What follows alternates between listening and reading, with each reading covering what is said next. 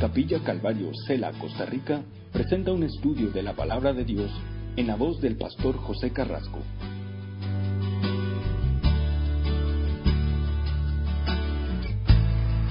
Tiene su Biblia en el Salmo 38. Vamos a continuar con nuestro estudio. Comenzamos la semana pasada a mirar un poco este salmo vamos a retomar ahí desde el principio para tomar todo el, contexto y, llegar hasta el final de este salmo. El escritor David habla de un salmo de recuerdos, algo para recordar. Entonces eh, la referencia aquí es eso, a recordar algo que yo creo marcó la vida de David y también debe marcar nuestra vida. La consecuencia, y aquí eh, eh, el énfasis no está en tanto en, declarar el pecado de David, pero sí que hay una consecuencia, la disciplina de Dios en todo esto. O sea, nadie puede eludir la disciplina de Dios. Y especialmente eh, cuando leemos aquí, tiene que ver con este tiempo en el que David había pecado, algo había hecho. No sabemos exactamente eh, en qué tiempo específico de la vida de David eh, este hombre está haciendo referencia a esto aquí. Pero lo que sí sabemos es que obviamente hubo una consecuencia, tanto física, espiritual, emocional, de todo tipo, de todo tipo. Y esto es eh, lo que el, salmista está otra vez recordando. Y, y acuérdense, miramos la semana pasada de que Dios siempre nos lleva a tristeza. La tristeza según Dios, dice Pablo en 2 Corintios 7. La tristeza que según Dios siempre nos va a llevar al arrepentimiento, siempre nos va a llevar a, a buscar a Cristo y tiene que ver con salvación. Entonces quiere decir que hay tristeza que no es según Dios, hay tristeza que es sencillamente producto de que usted o yo a lo mejor nos sentimos eh, sorprendidos por lo que hicimos. No estamos eh, eh, a lo mejor llorando por lo que hicimos, sino porque nos sorprendieron. Y eso generalmente no nos va a llevar al arrepentimiento. Entonces, Dios trata con David y Dios tiene que disciplinar a David producto del pecado. Y va a, va a pasar exactamente lo mismo con nosotros si nosotros no nos arrepentimos, si nosotros no buscamos a Dios cuando fallamos. Y acuérdense que esa es la oración que Dios está esperando. Entonces el Espíritu Santo siempre nos trae convicción. El Espíritu Santo cuando usted o yo fallo, cuando yo peco, cuando usted peca, siempre nos va a traer arrepentimiento. Siempre nos va a redarguir de pecado, para que nos arrepintamos. El, problema es, y yo creo que es serio ese problema, cuando alguien que dice que es cristiano y, y está viviendo el pecado y no siente nada. No hay ninguna convicción, no hay ningún temor, no hay ningún dolor, no hay ninguna tristeza por lo que está haciendo. ahí debe preocupar. Porque cuando nosotros entendemos que somos y creemos en Cristo Jesús y Él es nuestro Padre, dice que Él nos va a disciplinar. Como cayó la disciplina en la vida de este hombre por su pecado. Entonces dice aquí en el versículo 1, Jehová, comienza David diciendo, Señor, Jehová, no me reprendas en tu furor, ni me castigues en tu ira porque tus saetas cayeron sobre mí y sobre mí ha descendido tu mano. Entonces fíjense, lo primero que David menciona en este salmo es reprensión, la reprensión de Dios. David está aquí clamando a Dios en esta situación, en un, en un, punto en donde él había fallado y ahora está pidiendo al Señor. Y, y yo creo que ese es lo que realmente todos nosotros como cristianos debemos hacer. Y es lo que David nos está enseñando acercarse al Señor. Cuando uno falla, lo que tiene que hacer es eso, acercarse a. E, el enemigo nos va a tratar de llevar lejos de Dios. El orgullo nos va a tratar de alejar de Dios. Porque ¿qué van a decir? Fallé. ¿Qué va a pensar la gente? ¿Y qué hacemos? Es replegarnos, irnos hacia atrás. Y yo sé, a veces nosotros podemos tener ese temor, pero siempre debemos ir a Dios, ir a Dios, buscar de Dios su perdón, y, David aquí está sintiendo que está ocurriendo algo en su vida y es por eso que él busca a Dios. Señor, estoy sintiendo tu ira. Estoy sintiendo y viendo en mi vida los efectos de tu desaprobación hacia lo que yo hice. Entonces, Señor, no me trates, como dice aquí, de esta manera. No me reprendas en tu ira, no me reprendas en tu furor, no me reprendas en tu fuego. Y esta es la idea aquí. No permita, Señor, no me destruyas. Hay cosas que nosotros a veces podemos sobrellevar. Y si usted y yo somos cristianos, lo más probable es que usted pueda aprender a sobrellevar a las otras personas, a lo mejor en lo que ellos hacen en contra de usted. A lo mejor usted va a poder sobrellevar la ira de otras personas. Pero si somos verdaderamente hijos de Dios es algo imposible de aprender a sobrellevar la ira de Dios sobre nosotros. A ver a Dios que está molesto, enojado con nosotros. A veces la gente piensa, y Dios no se molesta, Dios sí. Y aquí nosotros vemos esto aquí, que Dios está airado, está en su furor y está trayendo eso, y eso es la percepción que tiene David. Y eso es algo que usted no puede aprender a sobrellevar. Si, usted y yo somos verdaderos hijos de Dios, es eso lo que va a ocurrir. Nos vamos a sentir en esto. Va a haber un efecto, como nos dice aquí. Siento tu saeta, siento tu corrección, siento todo esto que está ocurriendo en mi vida. Por eso, Señor, es como decir, Señor, sé propicio a mí, perdóname. No me destruyas, no me destruyas. Entonces David dice aquí, Señor, no descienda tu mano sobre mí. Tu mano está descendiendo sobre mí con dureza. Y habla aquí de disciplina. La disciplina de Dios es algo que es duro. Como dice el libro de Hebreos, capítulo 12, en versículo 5, en adelante. La disciplina a nadie le gusta. A nadie le gusta, pero siempre va a producir algo. Y la disciplina nunca viene con el propósito de destruir, Está produciendo angustia y agonía en David, pero con el propósito de que reaccione y vuelva a él. No es para que se quede ahí, no es para destruirlo. Y la reacción y, el, resultado de esto es producto de su pecado. nunca debemos buscar a veces cuando sentimos la disciplina de Dios como algo que es producto de algo ajeno a mí.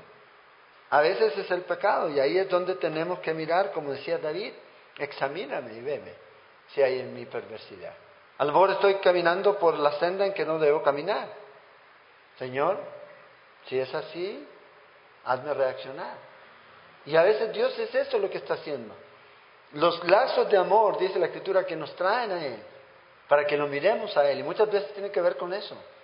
En que Dios nos hace, pero no nos va a destruir, pero nos disciplina. ¿Para qué? Para arrepentirnos entonces, esta es la agonía que está viviendo este hombre aquí.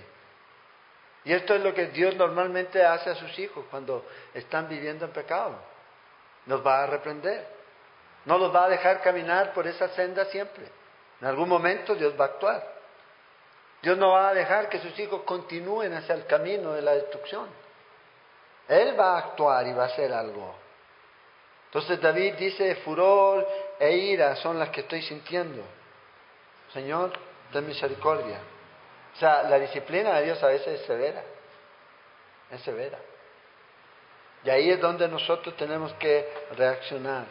Fíjate David cómo describe aquí en tres términos eh, en este salmo acerca de su pecado. Primero usa la palabra pecado en el versículo 3 y habla de ofensa. Luego en el versículo 5 habla de locura. Y la idea aquí es de eh, insensatez. Entonces es una ofensa, es una insensatez. Pero también dice el versículo 4, habla de iniquidad y maldad. Y habla esto de la idea de que es algo perverso, habla de algo que produce en la vida de perversidad. Entonces, estos son los términos que están describiendo la condición en la que David. Estaba cayendo. La naturaleza del pecado de David dice aquí que es una insensatez. Es una insensatez que nace del mal de nuestros corazones. Por eso el problema está aquí y es ahí donde debemos nosotros siempre estar eh, vigilantes, llenándonos siempre de Dios. Y esto siempre, esta insensatez que nace de nuestro mal, siempre nos va a llevar a irnos en contra de Dios. Siempre va a ser una ofensa a Dios. El mal nunca nos va a llevar a hacer algo bueno. nunca. Siempre nos va, el maligno siempre nos va a llevar a irnos en contra de Dios. Entonces debemos aprender aquí, ¿ya? La consecuencia del pecado. El pecado tiene una consecuencia. Fíjate ahora, versículo 3. Dice aquí, nada hay sano en mi carne a causa de tu ira. Ni hay, dice, paz en mis huesos a causa de mi pecado. Pareciera que Dios permitió alguna enfermedad para David, algún tipo de enfermedad que él estaba sintiendo. Eso no quiere decir que todas las enfermedades son producto del pecado. Pero en este caso aquí Dios está permitiendo esto en la vida de David. Luego dice, porque mis iniquidades se han agravado sobre mi cabeza, mi perversidad. Se ha agravado, es la idea aquí. Como carga pesada se han agravado sobre mí. Hieren o ya tienen un mal olor. Suspiran mis llagas a causa de mi locura. Entonces hay una enfermedad que está afectando su cuerpo y también su espíritu. Y esto es lo que David está describiendo aquí.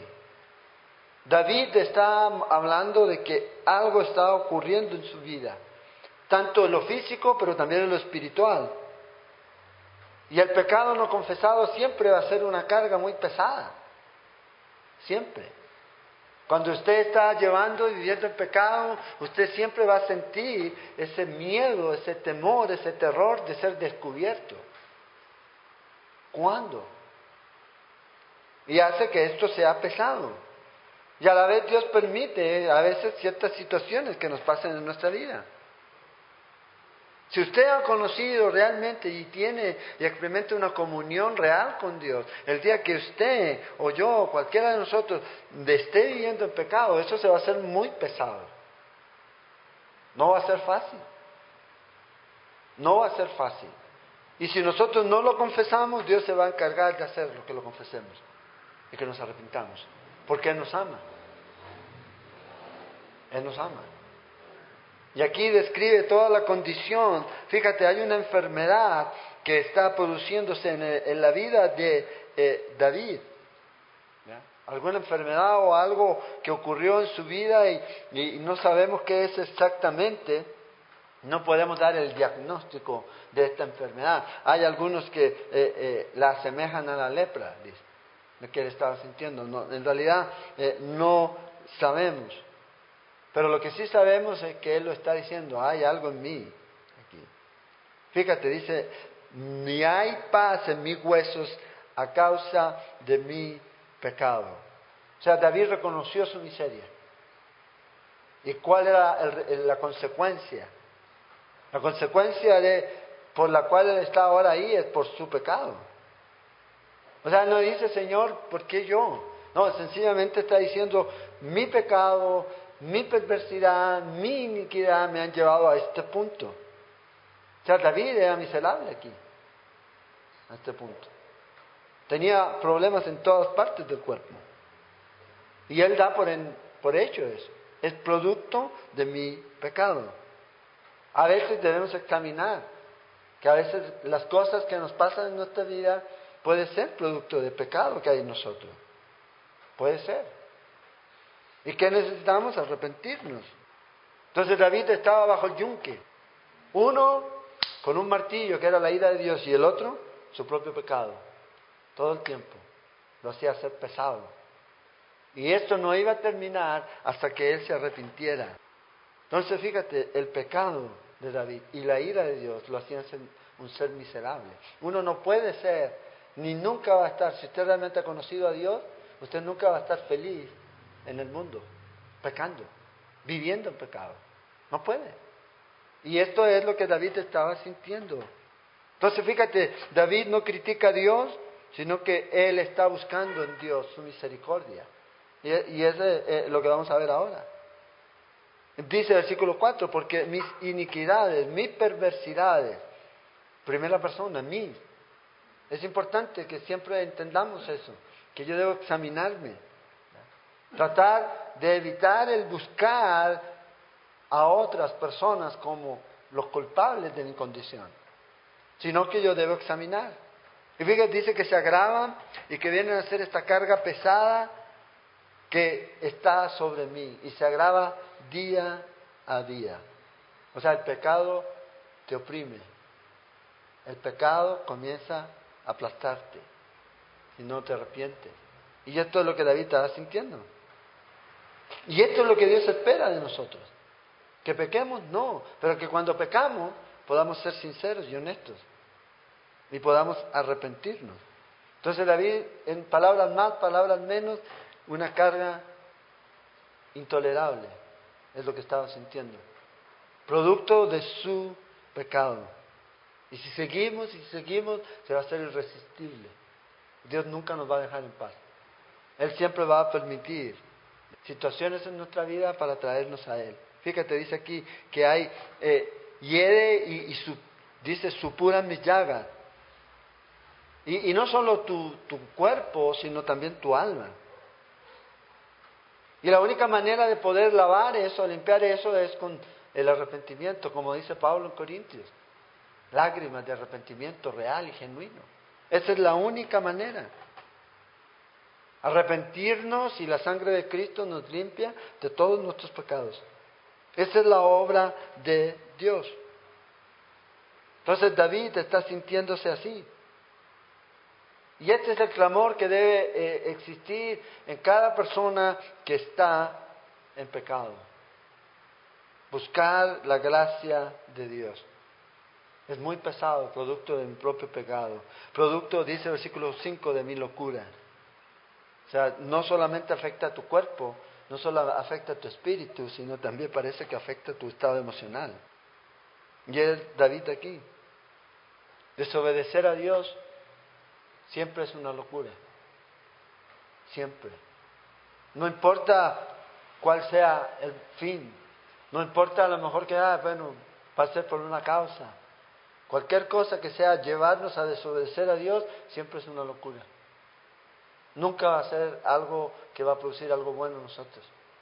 Y David lo reconoce aquí. Y fíjate, versículo 6. Estoy encorvado, estoy humillado en gran manera.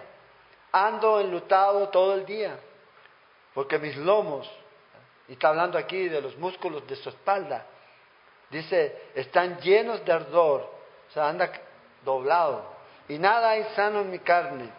Estoy debilitado y molido en gran manera. Gimo a causa de la conmoción de mi corazón. Eso fíjate el dolor del pecado de David. O sea, afectó casi todo. Y eso es lo que hace el pecado.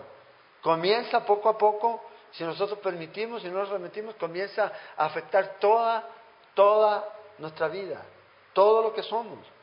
Y no solo nosotros, sino también el entorno. Y fíjate, David está en esta condición de aflicción física hasta este punto. Producto de su pecado, lleno, mi, mi espalda llena de inflamación de lo que está diciendo. Estoy doblado de tanto dolor. O sea, un dolor no solamente físico, sino que va más allá. Y es lo que él dice aquí. La palabra encorvado del versículo 6, la idea ahí más bien es de alguien que es aplastado. Sea, ahí, Señor, estoy aplastado por tu disciplina, producto de este pecado. Y eso es lo que hace Dios. Versículo 6 habla de humillado. Y la idea aquí de humillado es abatido estoy, producto de todo esto aquí. O sea, todo el orgullo que pudo haber tenido David aquí ya no lo tiene. Todo el orgullo que a lo mejor llevó a David a pecar, ahora ya no lo tiene. Y eso nos puede pasar a nosotros, podemos sentirnos orgullosos y creer que no necesitamos a Dios y creer que somos fuertes y cuando pecamos, ¡pum!, nos damos cuenta que actuamos neciamente. Y ahora ya David ya no tiene este orgullo. Y eso es lo que hace Dios con su disciplina, que nuestro orgullo sea quitado. ¿Y qué hace Él? Nos corra. ¿Por qué? Porque el orgulloso se enaltece. Entonces Dios lo aplasta. Y fíjate, ando lutado todo el día. O sea, David se sentía pésimo. Hay algunos que dicen que probablemente por esta parte de aquí tenía cálculos renales, dicen algunos.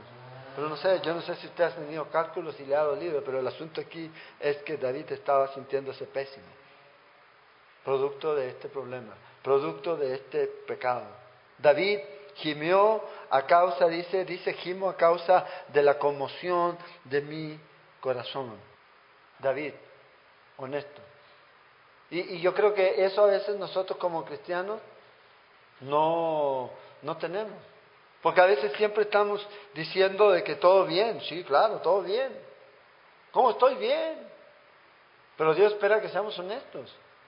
Usted me puede engañar a mí, pero a Dios no. A Dios no. Y David aquí está mostrando todo lo que está pasando. Ya no es el cantor dulce de Israel, pero aquí está actuando y, escribiendo con honestidad. O sea, el hombre también puede a veces quejarse delante de Dios. Y decir, Señor, mira lo que estoy sufriendo. Ya sea a lo mejor por su pecado o no. Pero David le está escribiendo esto aquí. Y la idea aquí de este gemir es del de un león. Él está rugiendo. Y esta es la idea aquí. Mi gemir es como el rugido de un león, Señor. Ayúdame. Entonces aquí es en donde nuestras oraciones tienen que venir delante de Dios. Y esté pasando lo que esté pasando en nuestra vida, Él nos quiere escuchar y Él es misericordioso para ayudarnos, para perdonarnos, para restaurarnos. Pero mientras no hagamos esto va a ser muy difícil. Versículo 9 dice, Señor, delante de ti están todos mis deseos y mi suspiro no te es oculto. Mi corazón está acongojado, me ha dejado mi vigor y aún la luz de mis ojos me falta ya. Entonces, fíjate, está escribiendo aquí, usa la palabra Donai, aquí en, el verso 9, Señor, habla como su maestro. Señor, tú eres mi maestro. Y él está hablando aquí con total transparencia. Mi miseria no está oculta delante de Dios. Eso es lo que David está escribiendo aquí. Y también no debe estar oculta tuya y la mía delante de Dios, porque Él la conoce. O sea, eso es lo que Dios siempre espera, que nuestro corazón esté abierto para Dios, franco ante Dios, honesto ante Dios. Y es ahí donde comienza el proceso de restauración. Es ahí donde comienza el proceso de santidad. Es ahí donde comienza el proceso en donde Dios nos comienza a limpiar. Pero mientras nos mantengamos callados, y no clamemos a Dios y no pongamos delante de Dios y sigamos tratando de ocultar nuestro pecado, nos vamos a sentir así de miserables. Este es el paso. Ser honestos, no ocultar. Porque tarde o temprano Dios va a levantar todo. Todo. Y a lo mejor a usted ya le ha pasado en su vida. Tarde o temprano Dios levanta. O sea, esta es la comunión que Dios desea tener con nosotros. No solamente un tipo de comunión, eh, ah, Señor, sí, todo bien. No, Dios quiere que usted esté ahí sin engañar, sin máscara. Lo que hay es, es lo que hay. Pero tiene que partir. Ahora, Dios nos conoce, pero sí, Dios quiere que usted venga delante de Él como Él. Él nos conoce, porque Él nos ha conocido. Pero a veces nosotros tratamos de esconder y tratamos nosotros de engañar. Pero mientras eso ocurra, el, salmista está enseñando, hey, yo estoy en esta condición por mi pecado, entonces necesito confesar. Fíjate, dice aquí que mi vida ya está como, como por irse. Mi corazón está acongojado. La palabra acongojados aquí es dar vueltas y vueltas. O sea, cuando a usted le pasa algo, usted da vuelta y vuelta y vuelta la situación. Y otra vez vuelta y vuelta. Y ella dice, así está mi corazón, dando vueltas y vueltas. Fíjate lo que dice, versículo 11, mis amigos y mis compañeros se mantienen lejos de mi plaga. Entonces hay ya una consecuencia más aquí. Es abandonado por sus amigos, pero también es perseguido por sus enemigos. Y mis cercanos se han alejado. Los que buscan mi vida arman lazo. Los que procuran mi mal hablan iniquidades y meditan fraudes todo el día, mas yo como si fuera sordo no oigo y soy como mudo que no abre la boca. Soy pues como un hombre que no oye y en cuya boca no hay reprensiones. Entonces esta es la miseria de David. Ahora, uno podría encontrar ayuda en los amigos. Pero ni amigos tiene David cerca, dice. En su familia, ni su familia está ahí. No tiene nadie que le ayude aquí. Y, eso también es importante para nosotros. Cuando alguien está, ha caído, cuando alguien ha, ha, sido a lo mejor engañado por Satanás, hey, no tenemos que enojarnos con él. Es Satanás. Y tenemos que ayudar a restaurar. Él no necesita. Ustedes que son fuertes, dice el apóstol Pablo en Gálatas 6.1. Ayuden, restauren, con toda mansedumbre, con toda humildad, porque probablemente un día puede ser ustedes. Vean, los seres más cercanos a él no les importaban. O no podían ayudar a David, porque puede ser. Pero que nunca exista en nosotros esa condición en la que a lo mejor nosotros sentimos desprecio por aquellos que fallan, por aquellos que pecan. Porque ¿quién nos hace mejor a nosotros? Podemos fallar. Y tenemos que actuar en misericordia. El que da misericordia va a recibir misericordia. Y aquí vemos esto. Si usted ve que alguien falló, usted debe apoyar. No decir sigue fallando, no, para poder restaurar, para poder ayudar. Si se arrepintió, ayudar, porque no va a ser fácil. Entonces, es importante el apoyo entre nosotros como hermanos. Por eso Pablo dice, hey, si ustedes que son espirituales, restáurense. Eh, ¿Cuál es el ministerio que tenemos? de restauración. No es el ministerio de condenación, porque Dios no nos mandó a condenar, sino Él vino a salvar. Y nosotros, ¿qué debemos hacer? Es restaurar. Dar de gracia lo que de gracia hemos recibido. Y aquí, en esta condición, está David y está mostrándose en cómo él se siente, cómo siente en su vida. Fíjate, ya habla aquí de una plaga. Como dije, probablemente algunos piensan que puede ser eh, eh, la lepra. Acuérdense, en Levíticos 4 dice que cuando alguien tenía lepra, todos se tenían que alejar. Todos se tenían que alejar. Y probablemente puede haber sido esto aquí. Estaban tratando a David como un leproso. Pero nosotros que estamos viendo en este tiempo debemos tener cuidado a veces de ver al mundo como si fueran leprosos. Que nunca nos acercamos a ellos a ayudar, a, predicar. Sino que siempre nos tratamos de alejar para no contaminarnos. Jesús no lo hizo.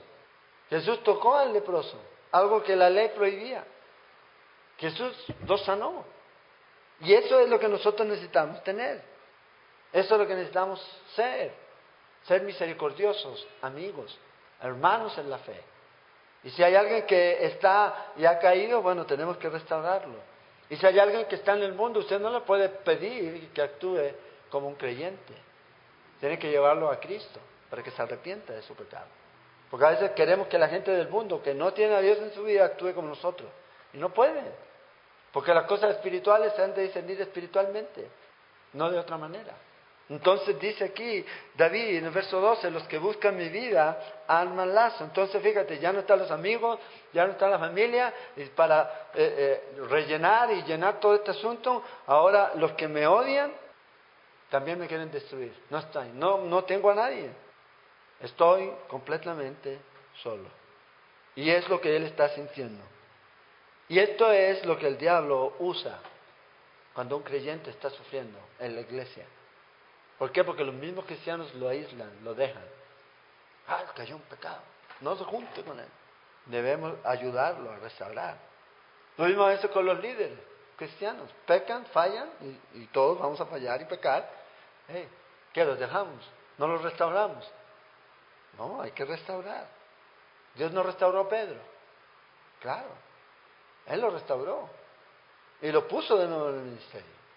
Y le dio una, una comisión. Entonces nosotros como cristianos necesitamos ayudarnos en eso. Dios no quiere que usted siga en pecado. Dios va a usar todos los medios para que usted no siga en pecado. Pero nosotros como cristianos necesitamos también restaurar, ayudar. Cuando Él recurre, poder con la palabra, animarlos a buscar realmente el perdón, a realmente buscar e ir y arrepentirse y confesar su pecado ante Dios, para que Dios restaure todo. Soy pues como un hombre que no oye, dice David, en verso 14. O sea, él no quería responder a nadie, los ataques que él estaba recibiendo. en cuya boca no hay reprensión, dice David. ¿Se acuerdan ustedes de este Simei cuando David iba huyendo de Absalón y le gritaba y blasfemaba en contra de David? ¿Y qué dijo David? Guardó silencio. Todas las maldiciones que le tiró, le dijo, hey, déjalo. Probablemente Dios lo mandó a él. Porque él estaba pensando que a lo mejor era producto de su pecado. Entonces David era mudo, sordo. Él estaba sencillamente entregado en esta condición. Y era incapaz de defenderse. Entonces, cuando uno está en esta condición, incapaz de defenderse, es cuando más necesita a Dios. Necesita buscar a Dios y estar en silencio. El silencio tiene que ver con eso. Cuando guardamos silencio delante de Dios, estamos diciendo, Señor, quiero someterme a tu voluntad completa. Tener ese tiempo de silencio. Porque en ti, dice verso 15, oh Jehová, he esperado. Y aquí está la esperanza de David. No hay otra esperanza para el hombre en Jehová. O sea, nadie le puede darle a un hombre otra esperanza que no sea a Cristo. Cualquier esperanza que el hombre le dé, aparte de Cristo, no es esperanza. Cristo es la esperanza. Es en Él en donde deben esperar. Es en Él, no en otro. Tú responderás, Jehová, Dios mío. Y, aquí está el énfasis de David. Es mi Dios, no es tu Dios. No es nuestro Dios. Pero en este caso, para mí es mi Dios. Entonces vea este énfasis personal. Y la esperanza que David tenía, ¿cuál era? De que Dios lo va a escuchar. Tú, Señor, me vas a escuchar, responderás. Verso 16, dije, no se alegren de mí cuando mi pie resbale, no se engrandezcan sobre mí. La esperanza que David tenía era esta, de que Dios lo iba a escuchar. Por eso, sí, Señor, he esperado en ti, porque solo en ti he esperado. En medio de esta situación, yo creo que es ahí en donde debemos nosotros poner nuestra confianza. Nunca debemos pensar que no tenemos esperanza, siempre en Cristo. La esperanza es el Señor. Entonces, ¿qué es lo que tenemos que darle a la gente? Esa esperanza. Es el Señor. ¿Cuál es el pecado que Dios no puede perdonar? ¿Hay algún pecado que Dios no pueda perdonar? Sí, si la persona no se quiere arrepentir, entonces Dios no lo puede perdonar. Pero si se arrepiente, no hay ningún pecado que escape a la gracia de Dios. Dios lo perdona, hay esperanza. Es que yo hice esto, yo hice aquello, yo hice... Ok, pero Dios murió en la cruz. Y si tú te arrepientes, Dios te perdona. Lo único es que Dios no te puede perdonar si tú no te arrepientes. Pero si te arrepientes. Y esta es la esperanza que la gente necesita ahora. No se aparte de Dios, acérquese a Dios. Porque Él es la única esperanza. Es hacia Él eh, que nosotros tenemos que siempre llevar a la gente. Entonces fíjate, David nos está enseñando el principio, falló, usted y yo vamos a fallar, usted y yo vamos a, pegar, a pecar, miserablemente vamos a pecar. Pero David, en vez de huir de Dios, esta aflicción lo llevó a Dios. O sea, hacia allá donde debemos ir, porque ahí hay esperanza. Allá es donde eh, podemos entrar, dice, a ese trono de la gracia, de la misericordia, a través de Cristo Jesús. No a través de nuestras obras, no a través de nuestros esfuerzo, sino a través de lo que Cristo hizo. Entonces nunca debemos apartarnos de Dios y nunca debemos tampoco permitir que las personas se aparten de Dios. Siempre debemos llevarlos a Cristo. Y fíjate aquí, en, el, verso 15, él usa tres palabras hebreas para referirse a Dios. Aquí habla de Jehová, habla otra vez de Jehová, que es la traducción de eh, Adonai, que quiere decir Señor o Maestro, Maestro personal. Habla de Jehová como ese Dios del pacto de Israel, pero también habla de Dios, el Elohim, el creador de todo. Es un nombre plural para Dios. Entonces David tenía una, un conocimiento de Dios. O sea, podía usar muchos nombres para Dios. Conocía a Dios. Y conocía a Dios en muchas áreas, en muchas facetas que les tocó a él vivir en su propia vida, por su propia experiencia. Es igual nosotros, ¿usted cómo lo va a llamar? Jehová su sanador, Jehová su proveedor, Jehová su perdonador. A medida que usted va relacionándose con Dios. Y aquí David expresa esto, estos nombres, que nos deben a nosotros animar también a conocer más a Dios, más a Dios. Usted puede ver por las escrituras que hay infinidad de nombres para Él. También el Nuevo Testamento para Jesús. En donde nosotros podemos ir conocerlo, conociéndolo a Él cada vez en diferentes áreas. Dice, no se alegren de mí. Señor, que no se alegren mis enemigos. Él no quería que los adversarios se alegraran de esta condición. Y como dije, esto es una insensatez. Todo lo que hice, Señor, es algo que, wow, no debía haberlo hecho. Pero no permita que si estos enemigos se burlen de mí, se burlen de mí. Dice versículo 17, pero yo estoy a punto de caer y mi dolor está delante de mí continuamente, continuamente. Fíjate, ya estaba a punto de caer él frente a sus enemigos. Pero ahora fíjate el versículo 18, por tanto, por tanto todo esto, por todo lo que yo estoy sufriendo, hay una sola solución, no hay otra. Confesaré mi maldad y me contristaré por mi pecado. O sea, eso es, no hay otra solución. Si usted está viviendo en pecado, no espere otra solución. La solución, la puerta para la restauración y todo lo demás es confesar su pecado, sentirse triste realmente por lo que ha hecho y en contra de quién lo ha hecho. Mis enemigos, dice verso 19, están vivos y fuertes, y se han aumentado los que me aborrecen sin causa.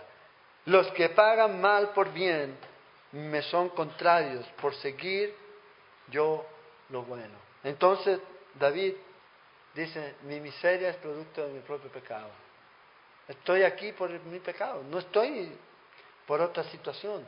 Y he llegado hasta este punto aquí. Y reconozco eso. En otros salmos David ha dicho, Señor, esta gente me ataca, pero es injustamente. Ahora David dice, esto me pasa y es justo. ¿Por qué? Porque todo esto es consecuencia de mi pecado. Vea aquí la condición. Esta es la angustia que debe sentir un hombre que peca. Así se debe sentir. Si uno peca y no siente nada, no se siente miserable ni dolor, entonces debe haber algo que debe examinarse. El sentir dolor no te va a restaurar tu relación con Dios. Ahí va otro paso más. Pero el sentir dolor es la actitud correcta hacia el perdón. El sentirse triste, amargado, adolorido por lo que uno hizo, nos lleva realmente a esta reconciliación. Esa es la manera en que debe tener. Pero si alguien se anda riendo, pues, está difícil. Tiene que haber esto en su corazón y es lo que David está aquí. Entonces, ¿cuál es el engaño de Satanás? ¿Cuál es el engaño de Satanás hoy día hacia nosotros también? Uno de ellos tiene que ver muchas veces con que dice, ocúltalo, no lo confieses. Total, nadie te ve, nadie te ha visto. Síguelo ahí. Trata de ocultarlo mientras más puedas. Ese debe ser la actitud. Dice, ahí estás bien, nadie sabe. Ese es el engaño aquí. Y ninguna persona que practique esto va a poder permanecer en la presencia de Dios. Tarde o temprano esto va a rebotar.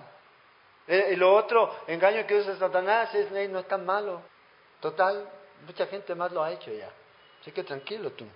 No trates algo tan como si fuera tan malo, porque no lo es. Pecado es pecado. Excusa tu pecado. Consecuencia de lo que tú estás haciendo o, es el resultado de porque muchas circunstancias que no saben la presión en la que estoy o la presión en la que soy sometido y por eso hago esto. Nunca, ese es un engaño de Satanás. Lo que Dios quiere para usted y para mí es primero reconocer. Es primero reconocer. Dejar su pecado y volverse a Dios. Reconocer su pecado. Lo segundo es que usted y yo confesemos nuestro pecado. Cuando confesamos nuestros pecados, entonces sí hay perdón. Pero mientras no sea así, mientras yo no reconozca, mientras yo no enfrente mi pecado, siempre voy a estar ahí, amargado, triste, con temor de que en qué momento me descubre, en qué momento me descubre. Es, como cuando usted a veces, o alguien, usted ha visto por ahí, eh, de que habla por celular o está mandando y no quiere que los demás vean.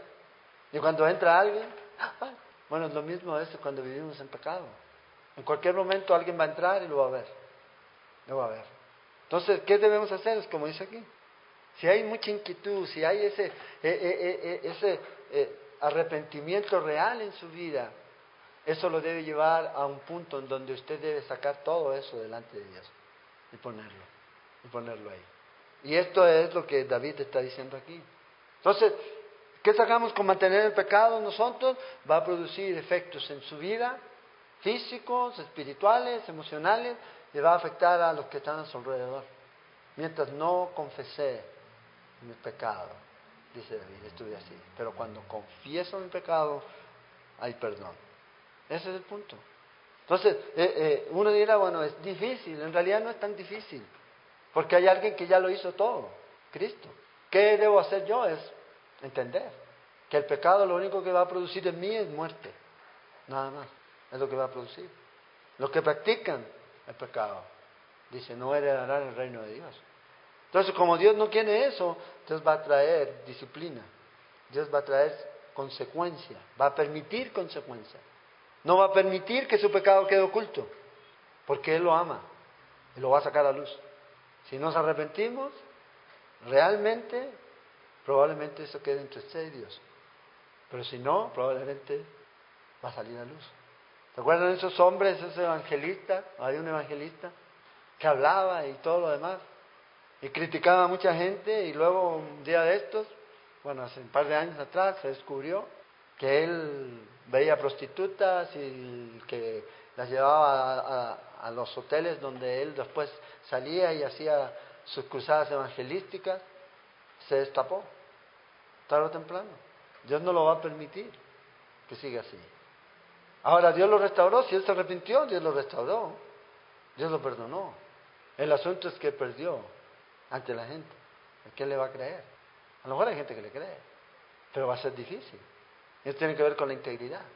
Usted puede vivir toda la vida bien, pero si hace algo mal, ¡pum! Todo lo que construyó se viene abajo. Ahora, aún así, necesitamos arrepentirnos. Y Dios nos va a perdonar. Porque sus enemigos están vivos y fuertes, dice el versículo 19. Entonces, ¿qué está diciendo David? David está diciendo, Señor, estos están fuertes y yo estoy débil. Ayúdame. Ayúdame a estar fuerte. Porque realmente si usted se arrepiente, Dios se restaura, Dios restaura su vida y usted comienza a seguir lo bueno. Y es lo que él dice aquí. Dice estos adversarios. La palabra adversario que usa aquí David es la raíz del título para el diablo, o sea, Satanás. De ahí nosotros tomamos la palabra Satanás. y está, diciendo, estos adversarios me odian como, como nos odia Satanás. Esa es la idea aquí. Se transforman como en demonios. Estos son mis adversarios. Ahora, acuérdese usted que usted y yo no tenemos lucha contra sangre y carne.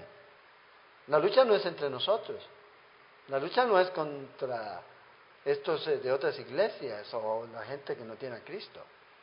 La lucha que nosotros tenemos dice que es contra principados y potestades. Es una lucha, es una batalla.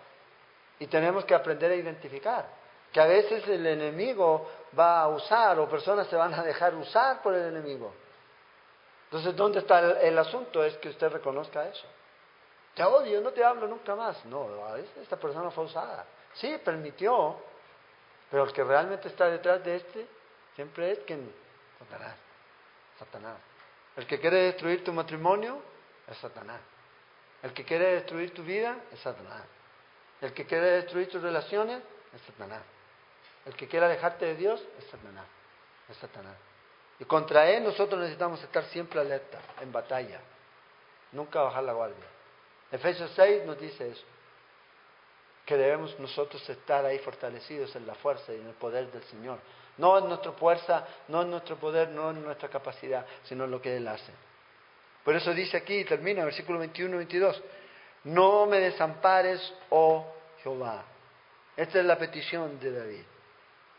Dios mío, no te alejes de mí. Parece que David estaba sintiendo aquí desde, eh, en su interior como ese alejarse de Dios, como que Dios estaba lejos en toda esta situación. La presencia de Dios. Cuando nosotros pecamos, eso es lo que se afecta. Y continuamos en pecado. Eso es lo que hace separación. Por eso David dice, Señor, no te alejes de mí. O sea, David quería otra vez sentir esa presencia de Dios. ¿Se acuerdan cuando estudiamos Job? De aquí es lo mismo, con la diferencia que este hombre se había pecado y sentía como esta lejanía, esta ausencia de Dios. Y a veces eso ocurre. Si permitimos o perseveramos y permanecemos en pecado, vamos a estar en este mundo oscuro y vamos a sentir a Dios lejos. Yo creo que eso es algo que es muy difícil de sobrellevar, no sentir a Dios. Entonces David le pide al Señor, Señor, no te alejes, Señor, no me dejes. Versículo 22, apresúrate a ayudarme, oh Señor, mi salvación. Ahí es donde está la clave, está la salvación.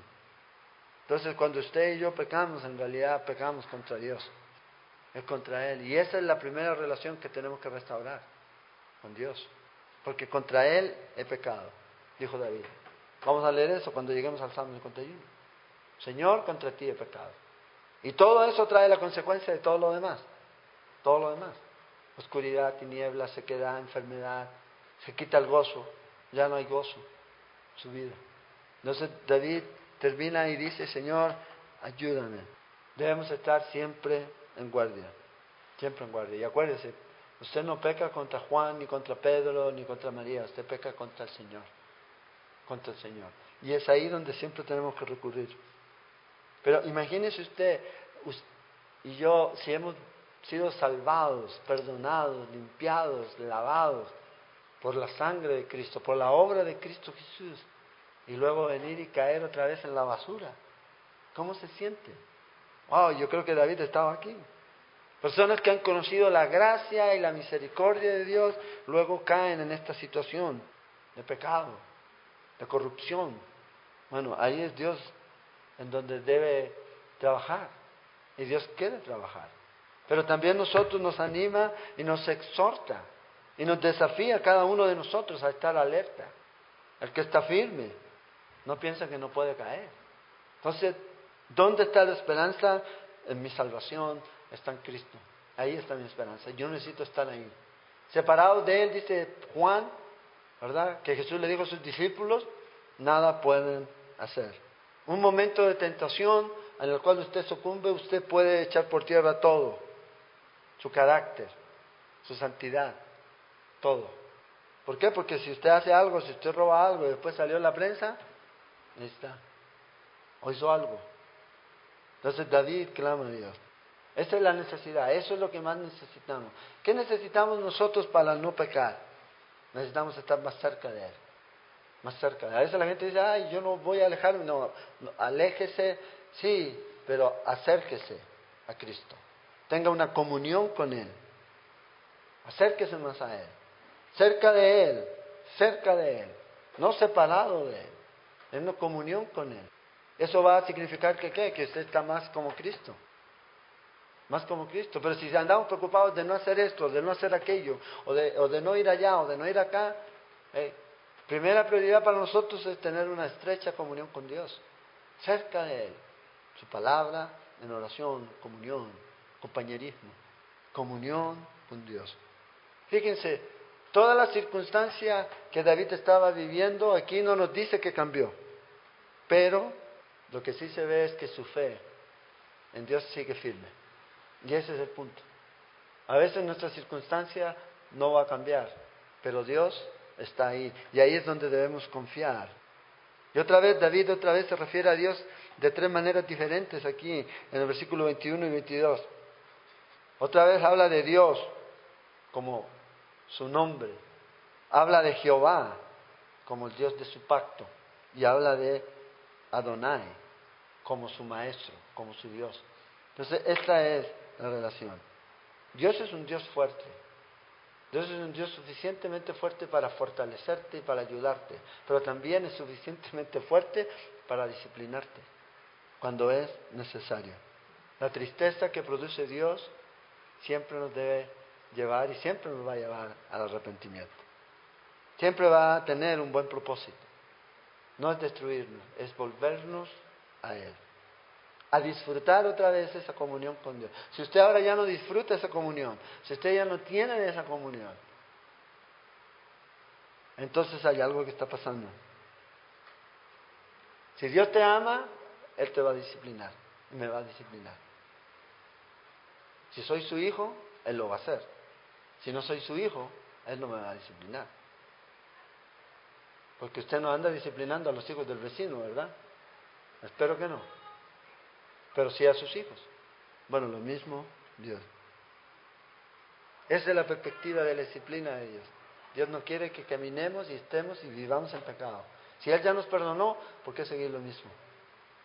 Es como cuando hablábamos en Santiago de por qué, si ya usted está comiendo a la mesa del rey, ¿para qué salir a buscar comida a, los basureros? Porque eso es lo que hacemos. Eso es lo que hacemos. Y a lo mejor usted no hiede, no tiene herida, no tiene infección, pero hay algo dentro que hiede. Y es el pecado. Y David dice, Señor, así me siento. Pero la clave, confesaré mi pecado. ¿A dónde debemos llevar a aquellas personas que están en pecado? A confesar su pecado. No a mí, a Dios. Arrepentirse. Volverse a Dios. Acercarse a Él. Y comenzar a vivir para Él y con Él. Y de ahí, bueno, hasta el infinito y más allá con el Señor. Entonces David nos dice, vamos a fallar. Dios no quiere eso. Pero si fallamos, confesamos. Confesamos. No, que, no nos quedemos en la condición. No acariciamos. No observemos más. Dejemos, cortemos y volvámonos a Dios. Ay, yo sí puedo. Yo sí puedo, yo sí puedo. No, yo no puedo, yo no puedo. Solo no. Con Cristo sí. Él es mi ayudador. Entonces, Salmo 38. Este es el, llamado para nosotros. La única esperanza para el pecador es confesar su pecado. ¿A quién? Al único que lo puede perdonar. Porque a Él y en contra de Él ha pecado. Contra Dios. Jesucristo es el único medio. Es la única opción. No hay otra. Entonces, ¿hay esperanza? Sí. Hay esperanza. Entonces, démosle esperanza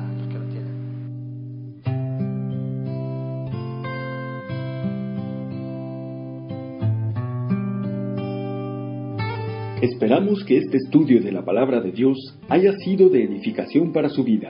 Le invitamos a visitar nuestro sitio en internet www.ministeriocela.com donde encontrará más estudios y recursos para su edificación.